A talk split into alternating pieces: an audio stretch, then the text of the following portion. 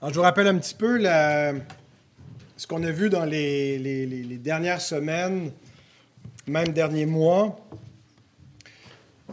Les disciples ont commencé à suivre Jésus. Donc, depuis le chapitre 4, Jésus commence son ministère public en Galilée. Ils n'ont aucune idée vraiment de quel Messie ils suivent. Ils savent qu'ils suivent le Messie, mais ils n'ont pas encore compris qu'il sera un Messie crucifié. Pour eux, ils sont en train de travailler à bâtir la, gloire de Christ, de bâtir sa, sa renommée. Ils vont peut-être quoi lever une armée, prendre d'assaut euh, Jérusalem. Je ne sais pas quelle était leur attente, mais ils ont certainement l'attente d'un Messie militaire, un Messie qui s'en vient pour régner. Mais Jésus, à partir du chapitre 16, leur a annoncé sa croix. Lorsqu'il se révèle à eux explicitement qu'il est le Messie, qui leur demande Qui dit-on que je suis Qui dites-vous que je suis Que Pierre dit Tu es le Christ, le Fils de Dieu. Jésus lui confirme sa compréhension. Mais à partir de ce moment-là, il commence à rectifier leur attente messianique. Il dit qu'il doit aller à Jérusalem pour souffrir, pour mourir. Et là, Pierre s'oppose. Et Jésus lui dit, tes pensées ne sont pas celles de Dieu, mais des hommes. Et là, à partir de ce moment-là, les disciples vont avoir une série de revirements dans leur compréhension. Ça commence d'abord avec le fait que le Messie n'est pas ce qu'il pense. Il est le Messie, mais ce n'est pas exactement comme il l'attendait. On a vu déjà la semaine dernière et la question des récompenses, ce qu'ils attendent du royaume, ce qu'ils attendent de leur place dans le royaume, des récompenses pour avoir suivi Jésus, pour avoir tout abandonné. Et encore là, Jésus corrige, il y a un revirement dans leurs attentes, où il leur montre que le royaume n'est pas selon les mérites, mais selon la grâce. Et ce qui va leur montrer aujourd'hui un autre virement, c'est que pour être élevé dans le royaume, il faut s'abaisser. Mais tous ces revirements, et il y en a d'autres qu'on a vus, dans la conception que les disciples ont, tous ces revirements dans leur théologie, bien, partent d'un point fondamental. C'est que Jésus est un sauveur souffrant. Tout ça part du point qu'il est un Messie qui a une mission différente de celle qu'il pensait. Et donc, on va voir dans le texte aujourd'hui ce, ce point tournant central dans la compréhension des disciples qui amène tous les autres points tournants. Le Messie souffrant, et c'est le point de départ que Jésus va leur donner dans son enseignement, et euh, par la suite, l'idée que pour être grand dans son royaume, il faut s'abaisser pour servir. Je vous invite à vous lever. Nous allons lire le texte de Matthieu 20, versets 17 à 28. Pendant que Jésus montait à la. Pendant que Jésus montait à Jérusalem, il prit à part les douze disciples et il leur dit en chemin, Voici, nous montons à Jérusalem, et le Fils de l'homme sera livré aux principaux sacrificateurs et aux scribes. Ils le condamneront à mort, et ils le livreront aux païens pour qu'ils se moquent de lui, le battent de verge et le crucifient, et le troisième jour, il ressuscitera. Alors la mère des fils de Zébédée s'approcha de Jésus avec ses fils et se prosterna pour lui faire une demande. Il lui dit, Que veux-tu? Ordonne, lui dit-elle, que mes deux fils que voici soient assis dans ton royaume, l'un à ta droite et l'autre à ta gauche. Jésus répondit, Vous ne savez ce que vous demandez. Pouvez-vous boire la coupe que je dois boire? Nous le pouvons, dirent-ils. Et il leur répondit, Il est vrai que vous boirez ma coupe, mais pour ce qui est d'être assis à ma droite et à ma gauche, cela ne dépend pas de moi et ne sera donné qu'à ceux à qui mon Père l'a réservé. Les dix, ayant entendu cela, furent indignés contre les deux frères. Jésus les appela et dit, Vous savez que les chefs des nations les tyrannisent et que les grands les asservissent. Il n'en sera pas de même au milieu de vous. Mais quiconque veut être grand parmi vous, qu'il soit votre serviteur, et quiconque veut être le premier parmi vous, qu'il soit votre esclave. C'est ainsi que le Fils de l'homme est venu, non pour être servi, mais pour servir et donner sa vie comme la rançon de beaucoup. Vous pouvez vous rasseoir.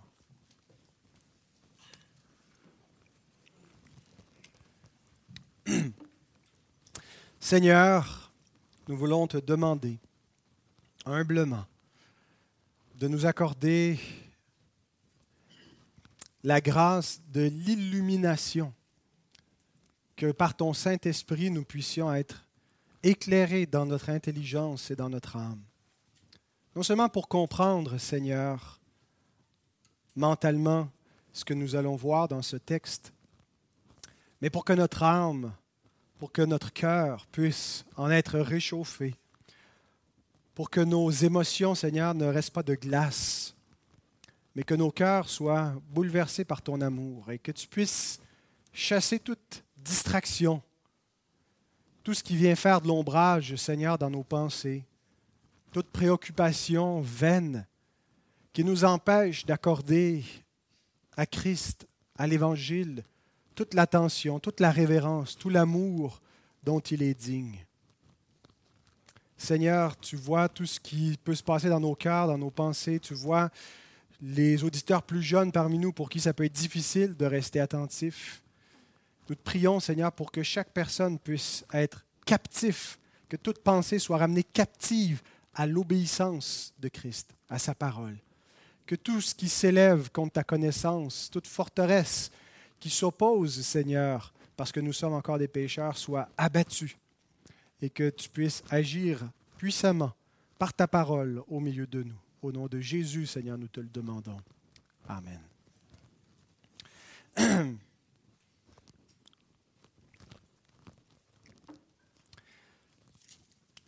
Alors, le plus grand point de mes deux points, c'est la croix de Christ. Et le deuxième point, c'est la gloire des hommes. Alors, c'est mon titre aussi, la croix de Christ et la gloire des hommes. Alors, on est en route vers Jérusalem depuis que Jésus a terminé son ministère en Galilée. C'est le point tournant au moment où il se révèle comme Messie, euh, où les disciples sont convaincus à l'apogée du ministère en Galilée, après tous les miracles qu'ils ont vus, toutes les œuvres de Christ. C'est lui le Messie. Mais maintenant, il les prépare pour quelque chose d'inattendu, pourtant de bien révélé dans les Écritures, que le Messie doit souffrir, que le Messie doit mourir après avoir été rejeté par la nation, les chefs de la nation. Et les disciples ne sont pas encore prêts, mais Jésus a déjà commencé à les préparer. Et ça, c'est un des épisodes, une des conversations où Jésus révèle le plus explicitement, comme il ne l'a jamais encore fait, ce qui l'attend dans le détail, alors qu'il se dirige vers Jérusalem. Ah, il se rapproche de Jérusalem. Il semble que les disciples savent qu'ils sont en territoire ennemi parce que leur nervosité augmente. Marc, dans le le récit parallèle, dans Marc 10, nous dit que les disciples étaient troublés et le suivaient avec crainte. Peut-être parce qu'ils savaient que, euh, non pas que, Christ allait, mourir, bien qu'il leur dit, mais encore tout ça est flou pour eux. Mais qu'ils entrent en Judée, où il y a les chefs, où il y a de l'hostilité envers Jésus. Alors Jésus prend les douze à part. Il n'était pas qu'avec les douze, il y a d'autres disciples qui les suivent, il y a des femmes qui les accompagnent. On peut imaginer plusieurs dizaines de personnes qui le suivent depuis la Galilée pour l'accompagner jusqu'à Jérusalem. Mais il prend à part les douze et il leur annonce ouvertement ce qui s'en vient. Ce n'est pas quelque chose de nouveau. Jésus leur en a déjà parlé, mais Jésus n'est pas le premier à parler de la souffrance à venir du Messie. Pierre nous dit que les prophètes de l'Ancien Testament attestaient d'avance les souffrances du Christ. Et Jésus, dans ce, même épisode qui nous est rapporté aussi par Luc, Luc nous dit, dans les, dans les paroles de Jésus, Luc 18, 31, tout ce qui a été écrit par les prophètes au sujet du Fils de l'homme s'accomplira. Jésus fait référence au fait que les prophètes ont annoncé d'avance ses souffrances, sa croix. Et Jésus dit, c'est maintenant l'heure, ça va s'accomplir. Mais parmi tous ceux qui ont parlé de la croix du Christ, celui qui l'annonce le plus clairement, c'est le Christ lui-même. Parmi tous ceux qui ont annoncé d'avance les souffrances du Messie, Jésus est celui qui prêche, prêche Jésus crucifié le plus clairement. Jean Calvin réfléchit à cette euh, annonce, à cette prophétie sur sa propre mort que fait Jésus, et il écrit ceci. En prédisant ce qui arriverait, non seulement il les fortifie, afin qu'ils ne cèdent pas lorsqu'ils seront surpris par une calamité survenue soudainement, mais il affronte le scandale de la croix en prouvant sa divinité, afin qu'ils ne perdent pas courage devant son abaissement, si court soit-il, car s'ils sont convaincus qu'il est fils de Dieu, ils seront convaincus qu'il sera victorieux même sur la mort. Il aura déjà annoncé sa mort. Il a prophétisé. Il sait ces choses d'avance et il ne s'en détourne pas. Jésus fait face au scandale de la croix, sachant qu'elle va être un scandale pour ses disciples qui vont se disperser, qui vont avoir peine à comprendre qu'est-ce qui se passe, qu'est-ce que c'est un Messie crucifié, qui vont devoir tout réinterpréter ce qu'ils pensaient croire, pensaient comprendre ils vont devoir, ils vont devoir euh, être rééduqués pour comprendre véritablement la nature du règne de Christ et qu'est-ce qu'il est venu faire sur terre. Et donc Jésus fait face au scandale de la croix, il ne s'en détourne pas. Vous savez, nous, quand on sait que quelque chose de pénible nous attend, on essaie de l'éviter à tout prix. On ne s'en va pas directement dessus, mais Jésus savait que c'était la volonté du Père. Et voyez ici l'obéissance parfaite du Fils, qui a les yeux sur Jérusalem, là où il y a le temple, là où il y a tout ce qui symbolise sa mort, où il y a les sacrifices d'animaux qui sont faits, qui sont dans l'attente que le sacrifice ultime soit offert. Jésus sait qu'il va souffrir et il ne déroge pas. Il est résolu. Il s'en va directement vers sa mort. Admirons son courage, admirons sa soumission. Parce que c'est par son obéissance que nous sommes sauvés. C'est son obéissance qui nous est imputée pour qu'on puisse être déclarés justes. Et Jésus leur décrit en détail ce qui l'attend. Il leur a déjà dit qu'il va mourir, qu'il va souffrir, mais là, il ajoute des détails plus précis. Matthieu 20, 18 et 19. Voici, nous montons à Jérusalem, et le Fils de l'homme sera livré aux principaux sacrificateurs et aux scribes. Ils le condamneront à mort. Et ils le livreront aux païens pour qu'ils se moquent de lui, le battent de verge et le crucifient. Et le troisième jour, il ressuscitera.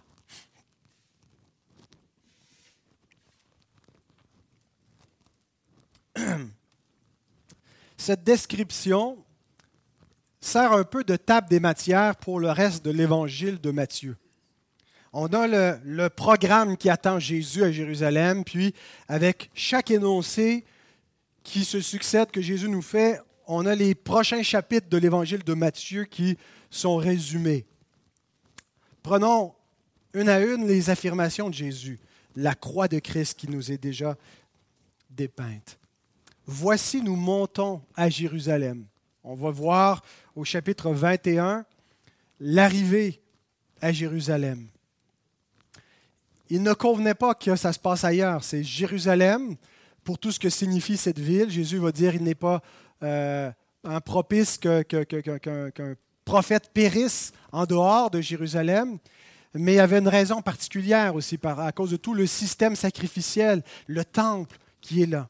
Nous verrons l'arrivée à Jérusalem dans le prochain chapitre l'entrée à Jérusalem va se faire avec triomphe. Et il y a vraiment un énorme contraste entre l'entrée triomphale de Jésus à Jérusalem et le vendredi saint qui suit. Hein, Jésus est accueilli comme le Messie, les gens l'acclament, les enfants disent des Alléluia, la foule dit Hosanna, c'est le fils de David qui vient, c'est notre roi. Et euh, à peine une semaine plus tard, il est crucifié comme un criminel qu'on met à mort.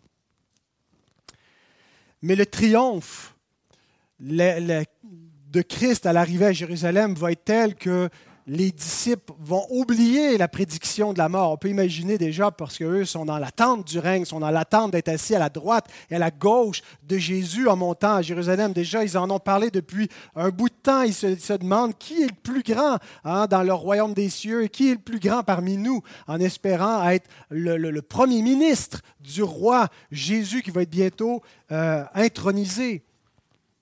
Mais cet accueil va être de courte durée. Et il va y avoir un revirement. Et Jésus leur annonce immédiatement qu'est-ce qui va se passer. Le Fils de l'homme sera livré aux principaux sacrificateurs et aux scribes. Il va y avoir plusieurs confrontations entre les chefs et Jésus, entre les scribes et les sacrificateurs et Christ au chapitre 22 et 23, mais c'est au chapitre 26 qu'il va leur être livré. Depuis longtemps, les adversaires de Jésus cherchent un moyen de le faire mourir. Déjà, on a, le début de l'ombre de la croix au chapitre 12, verset 14, lorsque les pharisiens se concertent ensemble sur les moyens de le faire mourir. Parce que Jésus transgresse le, sabbat selon eux. Mais son heure n'était pas venue. Mais maintenant, Jésus dit que son heure est arrivée. Il s'en va à Jérusalem et il va leur être livré. Et on voit au début du chapitre 26 de Matthieu ceci. Lorsque Jésus eut achevé tous ses discours, il dit à ses disciples, Vous savez que la Pâque a lieu dans deux jours et que le Fils de l'homme sera livré pour être crucifié. C'est la Pâque ultime. La Pâque ultime qui était attendue, qui était préfigurée par la sortie d'Égypte, la Pâque qui a été célébrée par Moïse et les Israélites en Exode 12, qui est rappelée année après année par ce, festival à Jérusalem. Et la Pâque va être célébré, mais Jésus ajoute, le Fils de l'homme sera livré pour être crucifié. Voyez-vous le lien que Jésus fait entre la Pâque qui va être célébrée et sa propre mort au verset 2. Alors les principaux sacrificateurs et les anciens du peuple se réunirent dans la cour du souverain sacrificateur appelé Caïphe et ils délibérèrent sur les moyens d'arrêter Jésus par ruse et de le faire mourir. Mais ils dirent que ce ne soit pas pendant la fête afin qu'il n'y ait pas de tumulte parmi le peuple. Il faut qu'on fasse ça avant la fête. Il ne faut pas que ce soit pendant la fête. Mais aussi, sans qu'ils le sachent, ils sont en train de préparer la Pâque qui va être offerte. Le Fils qui va être crucifié comme agneau. Alors Jésus dit qu'il leur sera livré. Portez attention au verbe livrer. Il est conjugué à la voix passive. Il y a parfois où Jésus dit qu'il se, s'offre lui-même activement en sacrifice parce que Jésus est aussi le sacrificateur. Il est aussi celui qui activement offre le sacrifice. Mais ici, il le présente sous l'angle passif, où il subit où il est livré, où il va être sacrifié. Il est le sacrificateur sacrifié. Mais notez dans le passif, il y a une mystérieuse harmonie entre l'agence humaine et l'agence divine. Par qui Jésus est-il livré? On voit ici dans ces versets que les hommes complotent, cherchent un moyen pour l'arrêter en secret. Et on, on connaît le reste de l'histoire. Judas, qui va être leur complice et qui va leur livrer Jésus pour une somme d'argent, leur révélant où il se trouve à un moment où la foule n'est pas là, pour pouvoir l'arrêter en secret, lui faire un procès loin de la foule. Donc on voit ici l'activité humaine pour livrer Jésus à mort. Mais il y a aussi dans le verbe livrer un passif théologique un passif divin. Acte 2, 23. C'est l'apôtre Pierre, après la mort et la résurrection de Christ, qui prêche et qui interprète théologiquement les événements. Il dit, cet homme, livré selon le dessein arrêté et selon la préscience de Dieu, vous l'avez crucifié, vous l'avez fait mourir par la main des impies. Et ici, le, passif du verbe livrer, Jésus est livré, implique un agent divin. Dieu l'a livré dans son décret. Dans sa préscience, Dieu a fait que tout cela arrive par la main des hommes, tout ça a été conduit par le dessein divin. Parce que c'était l'intention de Dieu dès le départ, qu'en venant dans le monde, il soit ainsi livré dans le but de mourir. Et Jésus ajoute qu'après être livré, ils le condamneront à mort. Ils vont pas juste le lyncher, le mettre subitement à mort sans procès. Ils vont faire tomber sur lui une condamnation. Il doit être condamné. La condamnation doit légalement tomber sur lui. C'est notre condamnation. Mais selon la loi, la justice doit s'exécuter. Il a donc un procès. Jésus dit, ils le condamneront à mort. On retrouve aussi dans le chapitre 26 cette condamnation à mort. Il est condamné à mort par les chefs religieux. Et le contexte est hautement significatif pour comprendre la mort de Christ. Ce n'est pas une mort simplement politique. C'est une mort sacrificielle. Il faut interpréter la mort de Jésus à la lumière de tout le contexte biblique. Et le contexte large des Écritures qui a préparé cet événement depuis la fondation du monde, depuis la chute, où Dieu dit qu'il enverrait une postérité qui se ferait blesser à mort. Et a préfiguré sa venue par des sacrifices et par toutes sortes d'institutions dans l'Ancien Testament qui donne une lumière particulière pour comprendre la mort de Jésus. Et tout ça se passe à Jérusalem, se passe au temple qui rappelle tout ce contexte de l'Ancien Testament, des sacrifices, du Sanhédrin, des gens qui délibèrent, la condamnation de la loi qui tombe sur Christ, qui est jugé comme un criminel par ces, ces personnes. On sait que leur procès est inique, qu'il est injuste, que Jésus n'est pas véritablement coupable de ce qui l'accuse. Mais parce qu'il est livré par Dieu et qu'il vient comme représentant, il prend la place de tous ceux qui mériteraient d'être livrés à mort. Tous ceux qui croient en lui, il vient comme notre représentant et il reçoit cette condamnation qui est notre condamnation pour être mis à mort. Jean nous donne un, un, un aperçu des délibérations qui ont eu lieu dans le Sanhédrin avant qu'ils arrêtent Jésus et qu'ils lui fassent ce procès. Jean 11, 47 à 52.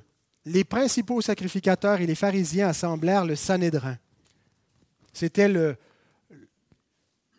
la fonction légale, un peu les juges et avec les sacrificateurs qui venaient, qui venaient délibérer et qui avaient l'autorité légal pour agir en Israël. Ils assemblent le Sanhédrin et disent Que ferons-nous? Car cet homme fait beaucoup de miracles. Si nous le laissons faire, tous croiront en lui et les Romains viendront détruire, et notre ville et notre nation. L'un d'eux, Caïphe, qui était le souverain sacrificateur cette année-là, leur dit Vous n'y comprenez rien vous ne réfléchissez pas qu'il est dans votre intérêt qu'un seul homme meure pour le peuple et que la nation entière ne périsse pas. Or, il ne dit pas cela de lui-même, mais étant souverain et sacrificateur cette année-là, il prophétisa que Jésus devait mourir pour la nation. Et ce n'était pas pour la nation seulement, c'était aussi afin de réunir en un seul corps les enfants de Dieu dispersés. Pour le Sanhédrin, c'est une question pratique. On a un homme qui est certainement pas le Messie, qui fait des miracles, ça agite la foule, les gens pensent qu'il est le Messie, et ça va susciter tellement d'agitation que les Romains vont euh, venir vouloir écraser cette, sédition, ce soulèvement, ils vont détruire notre ville, ils vont détruire le peuple. Et donc, Caïphe dit, ben, la solution, c'est pas d'essayer de contenir la foule, c'est pas d'empêcher l'enthousiasme populaire, c'est de faire mourir cet homme pour sauver toute une nation. Et en disant cela, pour lui, c'est une question politique, mais en même temps, il prophétise quelque chose qu'il ne comprend pas lui-même. Que Jésus devait mourir comme substitut au peuple, pour sauver le peuple, pour sauver le peuple de Dieu. Il meurt comme un substitut à la place de tout le peuple de Dieu. Et c'est exactement l'interprétation que Jésus donne de sa mort au verset 28 de notre texte de Matthieu 20. qui va donner sa vie comme la rançon de beaucoup. Le mot rançon, loutron en grec, il meurt pour racheter, il meurt comme une rançon, il meurt pour payer le prix, pour sauver des hommes. Il y a toutes sortes de, de fausses interprétations de la mort de Jésus qui existent, à commencer par une interprétation politique ou strictement politique, où il y a un élément politique. On voulait éviter la lire des Romains. Mais certains le limitent à cela. D'autres croient que oh, Jésus est mort euh, simplement comme un exemple ou euh, par euh, obéissance pour aller jusqu'à la mort. Et plusieurs évitent la substitution pénale. Jésus meurt comme un substitut, comme quelqu'un qui remplace les coupables pour recevoir à leur place la peine, le châtiment qu'ils méritent. Pour certaines personnes, ça paraît invraisemblable que Dieu veuille mettre à mort des pécheurs et qu'à la place, il met à mort son propre Fils dans une condition humaine alors qu'il est notre représentant. Mais c'est l'interprétation que Jésus donne de sa propre mort. Il meurt comme la rançon de beaucoup. Il paie le prix. Il est traité comme le coupable. Et il vient mourir de cette façon-là. Et cette mission du Christ a été annoncée dès le début de l'Évangile. Dès le début, lorsque l'ange Gabriel est venu annoncer à Joseph de prendre Marie, de ne pas la répudier, il lui a dit, au verset, chapitre 1, verset 21, Elle enfantera un fils et tu lui donneras le nom de Jésus. C'est lui qui sauvera son peuple de ses péchés. Marquez que l'ange ne lui a pas dit comment il sauverait son peuple de ses péchés. Mais maintenant, Jésus le dit. Jésus révèle comment il nous a sauvés de nos péchés. Nous ne pouvons pas nous sauver de nos péchés par notre propre volonté par nos réformes morales, par notre piété, par notre ascétisme, ou en niant le péché, en appelant le mal bien, comme les hommes font aujourd'hui. Ils se sauvent de leur péché en disant que ce n'est pas un péché et que l'erreur, c'est de condamner ce qu'ils font. Mais la seule façon d'être sauvé du péché devant Dieu, c'est par la mort de Christ, qui vient comme substitut pénal, qui vient non pas euh, enlever la justice de Dieu, mais vient accomplir cette justice en étant puni à notre place. Il vient satisfaire les exigences de la justice divine en mourant, parce que le salaire du péché, c'est la mort. Et c'est comme ça que nous pouvons être sauvés. C'est uniquement de cette façon, par la mort de Christ, par ses souffrances, par son sang versé à la croix. Et si quelqu'un ne croit pas cela, si quelqu'un refuse ce moyen, si quelqu'un rejette cette interprétation de la mort du Christ, ben, il ne peut pas en bénéficier. Jésus poursuit en disant concrètement comment ils vont faire pour le mettre à mort? Une fois qu'ils l'ont condamné, une fois qu'ils ont mis sur lui la condamnation de la loi et que Jésus la prend pour que ce soit notre condamnation qu'il va subir. Concrètement, comment ils vont le faire En le livrant aux païens? Et c'est au chapitre 27 que Matthieu va nous exposer comment les événements historiques par lesquels ça s'est produit. Mais concrètement aussi, c'est parce que les Juifs ne pouvaient pas officiellement exécuter la peine capitale. Ils n'avaient pas ce pouvoir étant une nation qui était asservie au pouvoir romain. Et c'était les Romains qui avaient le pouvoir létal pour mettre à mort les coupables. Alors, ils avaient besoin des païens pour une, exécution légale de ce qu'ils avaient déjà résolu et condamné. Ils le condamnent au chapitre 26 dans un procès qu'ils lui font rapidement. Ils, ils conviennent que Christ, que Jésus mérite la mort, mais on doit avoir l'approbation, on doit avoir le, le, le sceau euh, impérial pour exécuter. Donc Jésus reçoit en quelque sorte un deuxième procès chez les païens. Mais c'est aussi parce que les païens sont concernés par sa mort. Voyez-vous comment Hérode et Pilate se sont ligués pour faire tout ce que la main de Dieu avait arrêté d'avance. le représentant des Juifs et le représentant des gentils, qui ont mis ensemble leur pouvoir, leur autorité légale. Et on a ici dans la mort de Jésus à la fois les Juifs et les païens qui concertent pour l'exécuter, mais cette mort est par la suite offerte premièrement aux Juifs, ensuite aux païens pour les sauver. Voyez-vous le dessein de Dieu? Voyez-vous comment Dieu a impliqué les païens pour les, amener à se préoccuper de la mort du Messie? Ce n'est pas juste un Messie juif qui a été exécuté par des Juifs, mais nous sommes tous concernés par la mort du Christ. Et Dieu invite les nations à s'arrêter, à réfléchir à la mort de Jésus, sachant que, en fait, nous y avons pris part. Parce que c'est nos péchés qui l'ont mis à mort.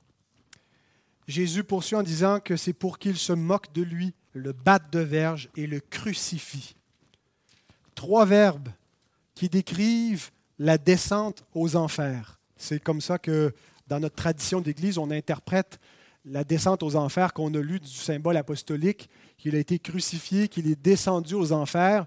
Nous ne croyons pas qu'après la mort de Jésus, il soit descendu dans, en enfer, mais que euh, l'enfer que Christ a subi, c'est toute son humiliation jusqu'à la mort. C'est la croix. Et c'est ça la descente aux enfers. Spurgeon, il dit, le Seigneur trace avec précision la ligne des événements. Il n'omet aucun détail honteux. Il dit qu'il serait livré aux Romains, pour être moqué, flagellé et crucifié. Voici trois épées tranchantes qui rivalisent de cruauté. Nos cœurs doivent fondre en pensant à ce triple chagrin, méprisé, frappé, tué.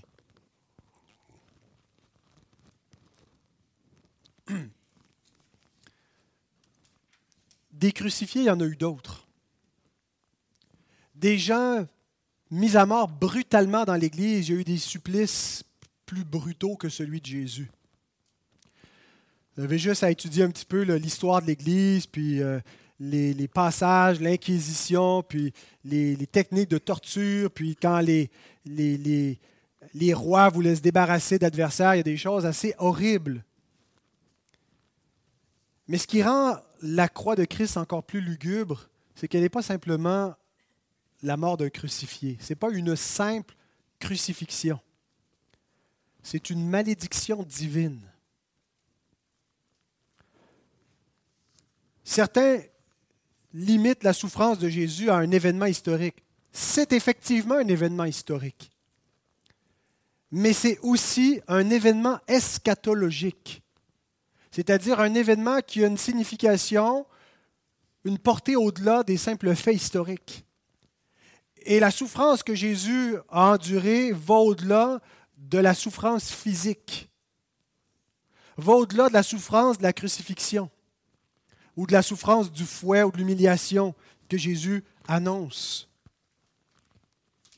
Paul écrit dans Galates 3.13, Christ nous a rachetés de la malédiction de la loi, étant devenu malédiction pour nous. Jésus est devenu malédiction pour nous, car il est écrit, Maudit est quiconque est pendu au bois. Paul comprend la mort de Jésus pas comme celle d'un crucifié quelconque, mais comme une malédiction divine qui tombe sur lui. Il boit la coupe de la colère de Dieu. Il subit l'enfer. C'est là la descente aux enfers. Il subit la pleine colère de Dieu pour les péchés de son peuple. Prenons un instant pour réfléchir à cela. Pour réfléchir que ce n'est pas juste une mort physique qui nous était destinée. C'est la mort éternelle spirituelle et Jésus a bu cette coupe-là.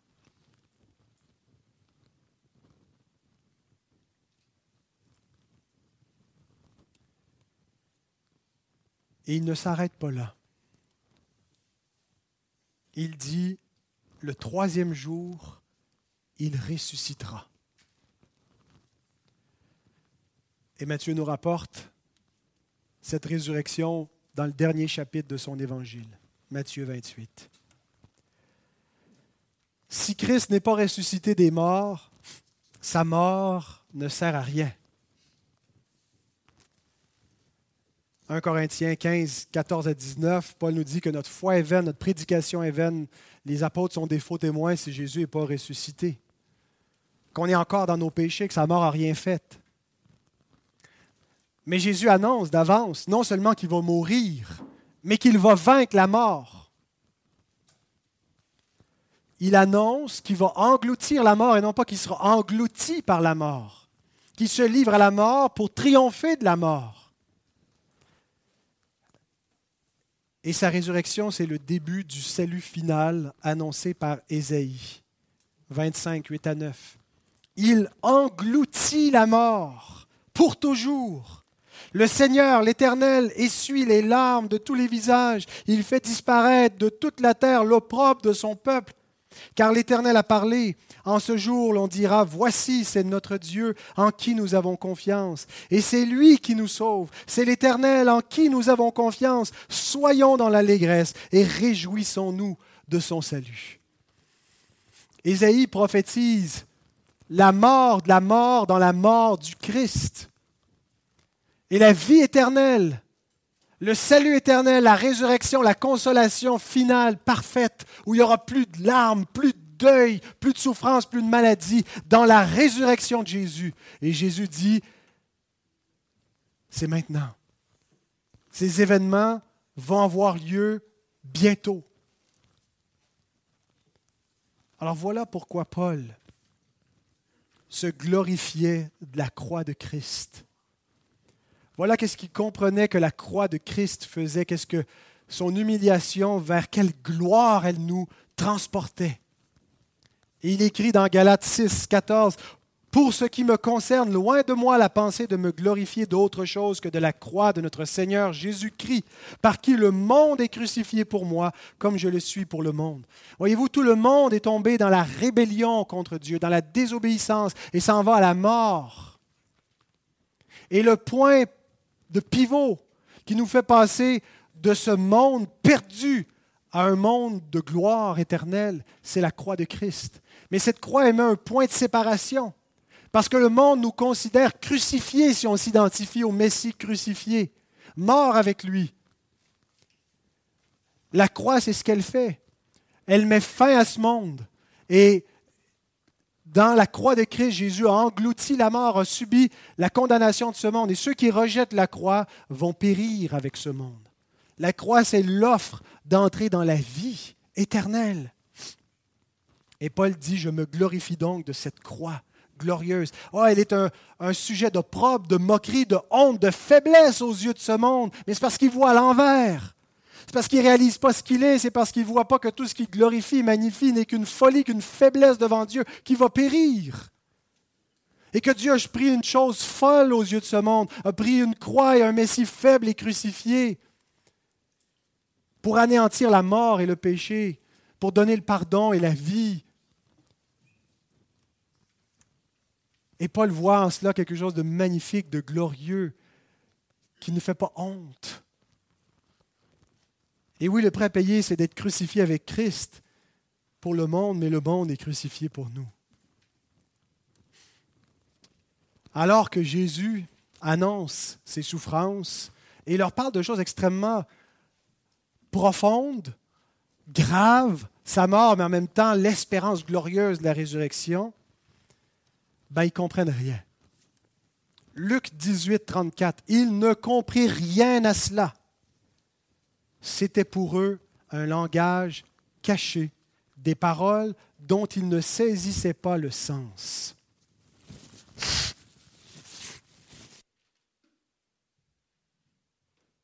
Pourquoi est-ce qu'ils ne comprenaient pas ce message? Jésus n'est pas en train de parler en parabole.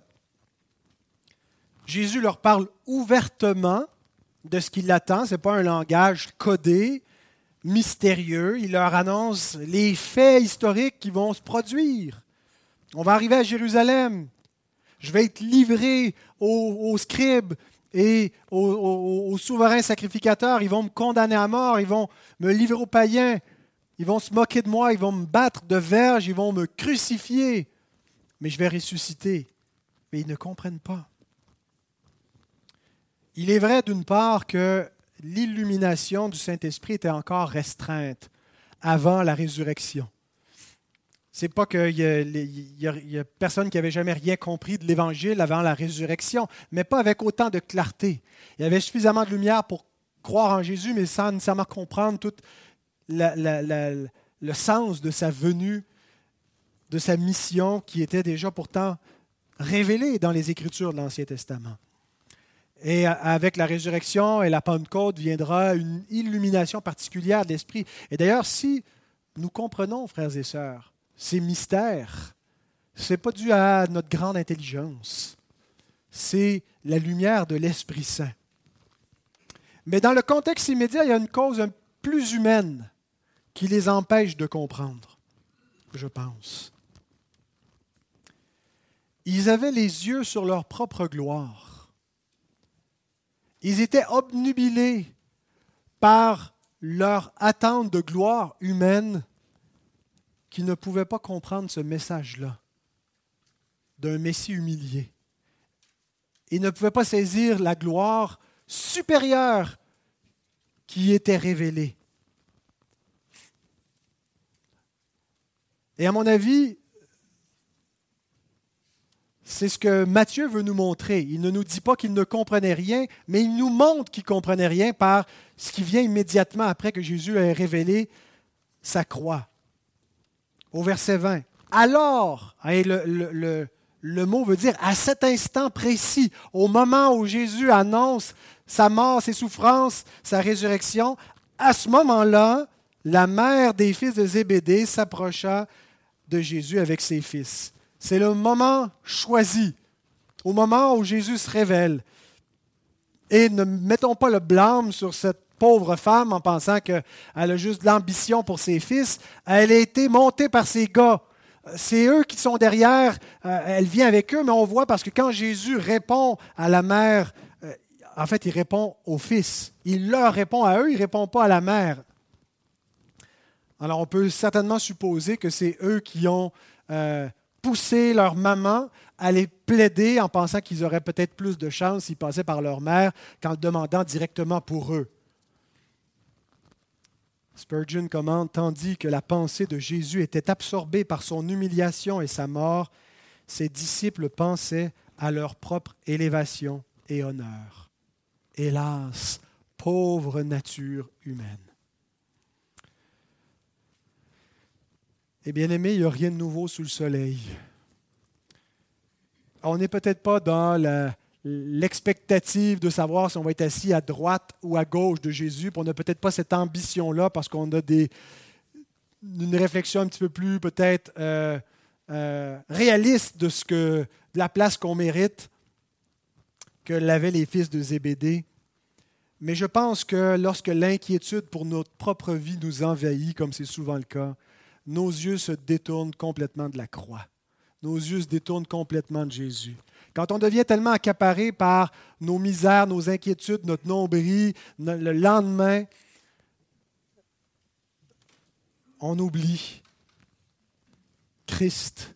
On ne pense plus à la croix. On est accaparé par notre souffrance, on oublie la sienne. On se centre sur nous-mêmes. Et qu'est-ce qui arrive lorsque, dans une communauté de disciples, tout le monde est préoccupé par lui-même? Tout le monde s'inquiète de lui, tout le monde s'inquiète de son intérêt, tout le monde s'inquiète de son avantage, tout le monde s'inquiète de son propre honneur, de sa propre place, de son propre confort, de son propre intérêt. Qu'est-ce qui se passe quand nous sommes préoccupés par nous-mêmes et non pas par le Seigneur? Ben, des disputes, comme on voit ici au verset 24. Les dix, ayant entendu cela, furent indignés contre les deux frères Et n'allons pas penser que c'est parce qu'ils avaient, eux, des sentiments très, très nobles, ils étaient outrés de voir comment les autres pouvaient être si orgueilleux. C'est parce qu'ils convoitaient la même position à droite et à gauche de Jésus qui sont frustrés que les autres aient osé passer devant eux pour le demander avant. Voilà ce qui arrive lorsqu'on veut être élevé, lorsque on se centre sur soi. Et à ce moment-là, Jésus voit la discorde qui arrive au milieu de ses disciples. Il voit qu'ils n'ont absolument pas écouté ce qu'il est en train de leur dire et qu'ils sont encore préoccupés par eux-mêmes. Mais Jésus est tellement pas comme nous. Hein, plutôt que de dire Hey les boys, vous n'avez rien compris, Là, je t'arrête de vous dire que je vais mourir, puis vous autres, là, vous vous, vous chicanez qui va être à droite. Jésus n'est pas en train de, d'être comme nous, là, une espèce de, de, de, braillard préoccupé par Occupez-vous de moi, là. Il intervient. Il intervient, il ramène la paix au milieu d'eux en leur parlant. Et c'est ce que Christ fait. Parmi tous ses disciples, lorsqu'on se chamaille, lorsqu'on se divise, parce que notre ego est trop gros. Parce qu'on pense que c'est à propos de nous, l'Église, parce qu'on n'est pas capable de subir l'offense, passer par-dessus. Alors il nous appelle, nous aussi. Jésus les appela, Jésus nous appelle et dit, Vous savez que les chefs des nations les tyrannisent et que les grands les asservissent. Chaque fois que nous sommes égocentriques. Chaque fois que nous nous mettons au centre, nous agissons comme un petit tyran. Un chef qui veut que les autres se prosternent devant lui. Écoutez-moi, révérez-moi, occupez-vous de moi, faites ce que je vous dis. On n'a pas le pouvoir, mais bien aimé, si on nous donnait le pouvoir de Kim Jong-un ou de Xi, comment il s'appelle l'autre, le président de la Chine, Xi Jinping, je ne sais plus, en tout cas, on agirait pareil, tyranniser les autres. C'est dans notre nature humaine. Jésus dit, c'est comme ça que fonctionnent les royaumes de ce monde. Nous sommes tous des petits Kim Jong-un en, latence, des petits roitelets qui veulent tyranniser. Mais Jésus dit, il n'en sera pas de même au milieu de vous. Quiconque veut être grand parmi vous, qu'il soit votre serviteur, et quiconque veut être le premier parmi vous, qu'il soit votre esclave.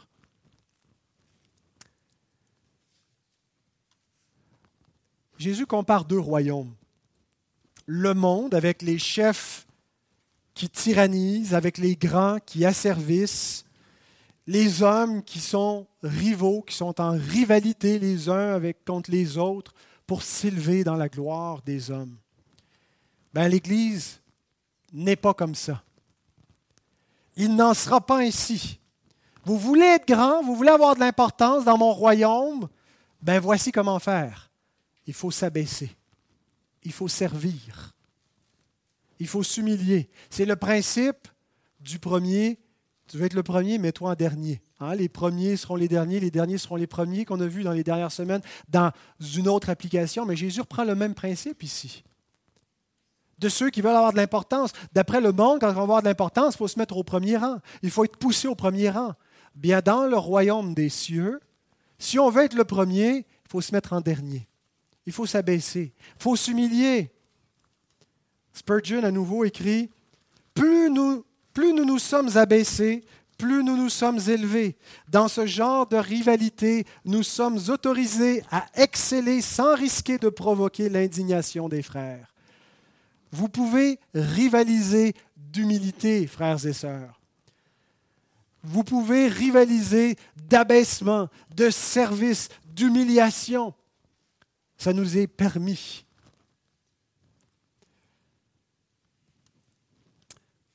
Et c'est ce que c'est, ce qu'est l'Église, nous dit Jésus. C'est ce qu'est son royaume, son peuple. Bien sûr, on s'arrête et on se dit l'Église ne ressemble pas vraiment à ça. L'Église ressemble plutôt au monde. L'Église, il y a de la rivalité. On a de la rivalité entre les églises. Quand une église plante et se divise, on est content. Il, va, y avoir une vague de gens qui vont nous arriver. Euh, il y a de la rivalité souvent entre les différentes assemblées, plutôt que de travailler à l'intérêt commun du royaume. Dans une même Église, est-ce que on ressemble plus au monde? Est-ce que dans l'histoire de l'Église, l'Église ressemble au royaume que Jésus décrit ou ressemble au monde? Ben, je pense qu'il y a des moments où l'Église ressemble tristement au monde. Mais ne nous laissons pas vaincre par le cynisme en nous disant c'est impossible et ce que Jésus nous dit ici, ce n'est que de la théorie, puis l'Église n'est pas mieux que quelque autre institution. L'Église devrait ressembler à cela. C'est selon la nature de l'Église parce qu'elle est dans un autre royaume, elle n'est plus du monde. Et si on n'est pas comme ça, et si on, est plutôt dans une, posture euh, impériale où on essaie d'être une Église euh, impératrice, ben, on n'est pas l'Église qu'on doit être. Mais ce que Jésus est en train de nous dire ici, il n'est pas en train de simplement nous donner des beaux principes théoriques qui n'auront aucune portée véritable dans les faits parce que l'Église est composée de pécheurs qui sont animés euh, d'un esprit rival, puis de vouloir avoir de l'importance, puis sont centrés sur eux-mêmes. Jésus n'est pas simplement en train de nous décrire un principe théorique, mais est en train de nous décrire le fondement historique de l'Église. Au verset 28, il dit, C'est ainsi que le Fils de l'homme est venu, non pour être servi, mais pour servir et donner sa vie comme la rançon de beaucoup. Peu importe ce que l'Église a pu être, ce que l'Église peut être aujourd'hui qui n'est pas conforme au patron que Jésus nous donne, voici ce qu'elle est historiquement. Elle est un peuple qui a été servi par son roi. Pas premièrement un peuple qui sert son roi. Bien sûr que nous servons Christ, mais Christ nous a servi le premier et nous sert encore plus qu'on le sert. Jésus donc ne nous décrit pas simplement un royaume idéal, ce n'est pas une utopie ici, ce n'est pas l'utopie de Jésus-Christ. Jésus nous décrit la réalité ontologique de son royaume, ce qui est véritablement dans les faits son royaume. Sans Jésus, l'Église est exactement comme le monde.